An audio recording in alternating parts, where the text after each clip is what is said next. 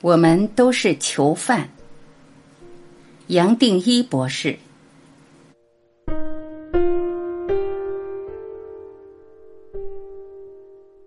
头脑的监狱。我们人类演化的过程，可以说是从动物的无脑、无思无想到思考，再到未来超越思考而无思无想的境界。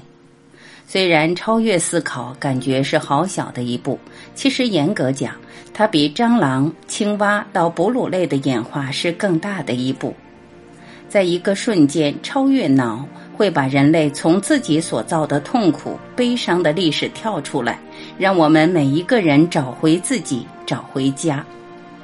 在这个时点，这种彻底的转变是最关键的，这个地球才可能永续存在。它的困难是因为这个脑所带来的限制。透过上万年的演化，我们逐渐变成一种会思考的生命形式。人类的脑透过念头又没办法离开时空，会带给我们一个虚拟现实。不要小看这个虚拟现实，它就像漩涡，只要跳进去就出不来。从出生到老死，就在这漩涡里打转，看不到外面。经过痛苦，再加上萎缩，这些现象就更坚固、更结实了。这样才可能建立人类的制约，甚至演变成人类悲伤痛苦的 DNA。脑透过不断的念头变成我们的监狱，所以说我们活在头脑的监狱里，真是一点都不夸大。这不是个人的问题。而是上千万年沉重的包袱，是人类集体的问题。不光先人走不出来，也让我们被囚禁，不得自由。很多人懂了这些，会在灵性上面追求，希望挣脱这个辛劳。但是几十年下来，即使透过各式各样的功夫努力追求，通常还是没办法跳出头脑的监狱。甚至越活越不愉快，觉得自己修行没有成就，对未来失去希望。这是因为还有一个微细的追求动的念，所以走不出来。因为解答的答案比想象的简单太多，必然会招致质疑，怀疑它太简单，怎么可能就这样？既然脑念头带给人类这么不愉快的生命和生活，而人到处都不愉快。反过来，我们要问的是：为什么那么真，那么坚实不破？我们是感官的囚犯。仔细观察，我们脑的运作主要是靠两个部分。首先有个知觉，这个知觉是靠看、听、闻、触、尝而来的。除了最基本的知觉，还加上知觉上的整合，让我们对任何状况或东西有个初步的掌握。接下来，我们的脑会把过去所存盘的相关数据调出来，跟现在的状况比较，做一个分别分析，产生一个最可能的结果，推测下一步可能会如何。这么说，我们人脑的运作架构和计算机的作业很像，但说到底，应该是说计算机的演算规则其实是仿真人脑的运作而来的。想不到的是。我们这五个知觉是相当有限的，只能捕捉这世界、这宇宙很小一部分的信息。这些信息也只是电子的信号，再透过脑的数字化编码而成。假如我们人的肉眼所见的不是落在可见光的光谱，而是落在音波或超音波的能量谱范围，我们对这世界的体会就完全不一样了。许多动物透过不同的感知范围，确实和我们人类看的世界完全不同，甚至是颠倒的。进一步拿颜色当实例来谈，大多数人可能都忘了，就连最简单的白色光，其实是红、绿、蓝三原色的光同比例组合起来的。也就是说，连白光都是很多色光的组合，才让我们得到白色的印象。过去的人以为我们是自己所见的一切，其实这句话只是描述我们所认知的一切是透过知觉所得到的信息。进一步说，假如人间没有其他的颜色，我们也不能体会到什么是白色。白色不管它是怎么组合起来的，还是一个相对的概念，需要其他颜色才能区隔出它的特质白。再进一步说，假如没有无色无形，就不可能有形象，不可能有颜色，更不可能有白。人生所见的一切本来就是相对的，是透过绝对的无色无形，我们才可以看到人间。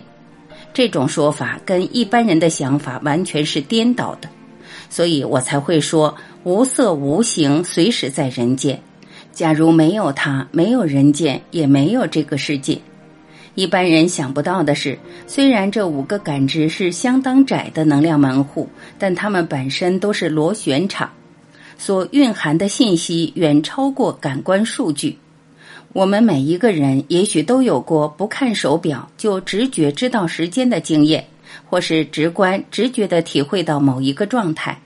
严格讲，这个直觉虽然超过感官数据所带来的信息，但又不离这些信息，两者是分不开的。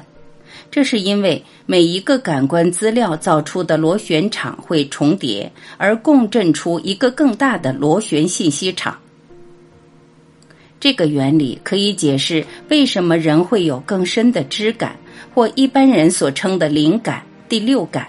也可以说明为什么人的身体感知可以有所谓的细胞记忆。这些知识都是目前很多心理疗愈者在使用的，也有很明显的效果。可以说，从一个有限的感官数据，我们其实可以得到无限大的信息。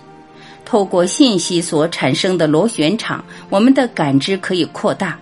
它可以解释为什么人体可以有特异功能，甚至有神通。和一般人理性难以想象的其他潜能，不光是人，动物也是如此。说到究竟，每一个形象都含着更深层面的意识，甚至还含着无色无相。假如不是这样子，也没有什么形象好谈。是透过无色无相，任何形象才可以成型。可惜的是。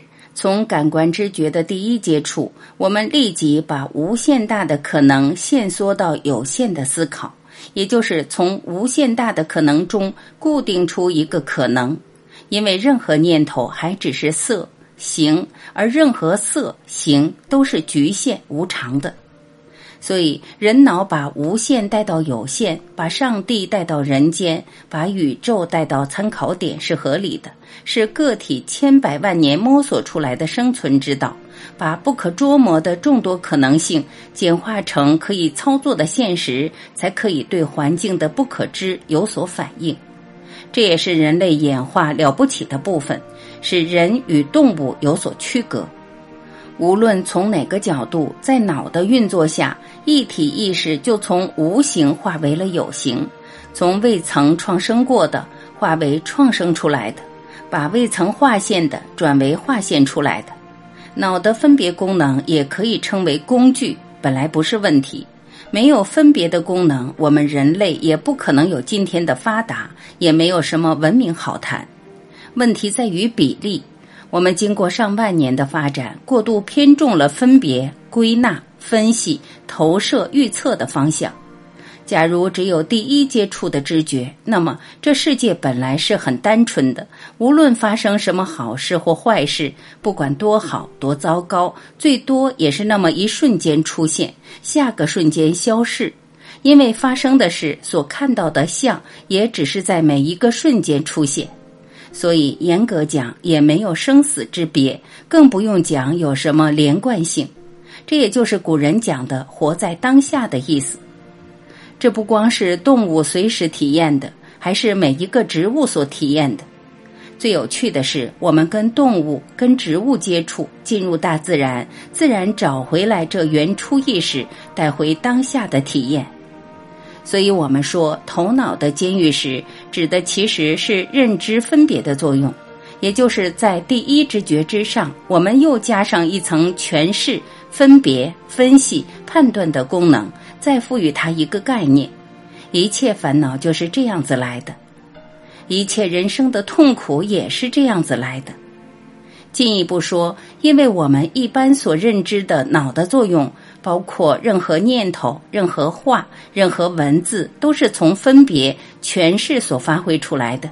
这些运作都在相当窄、相当局限的范围内打转。也可以说，透过语言思考，任何指针、标签是找不到这无限大的一体意识，也可以称其为上帝、佛性的。再进一步说。用语言思考，不管我们认为多科学，是永远不可能了解究竟真实，不可能了解真如的。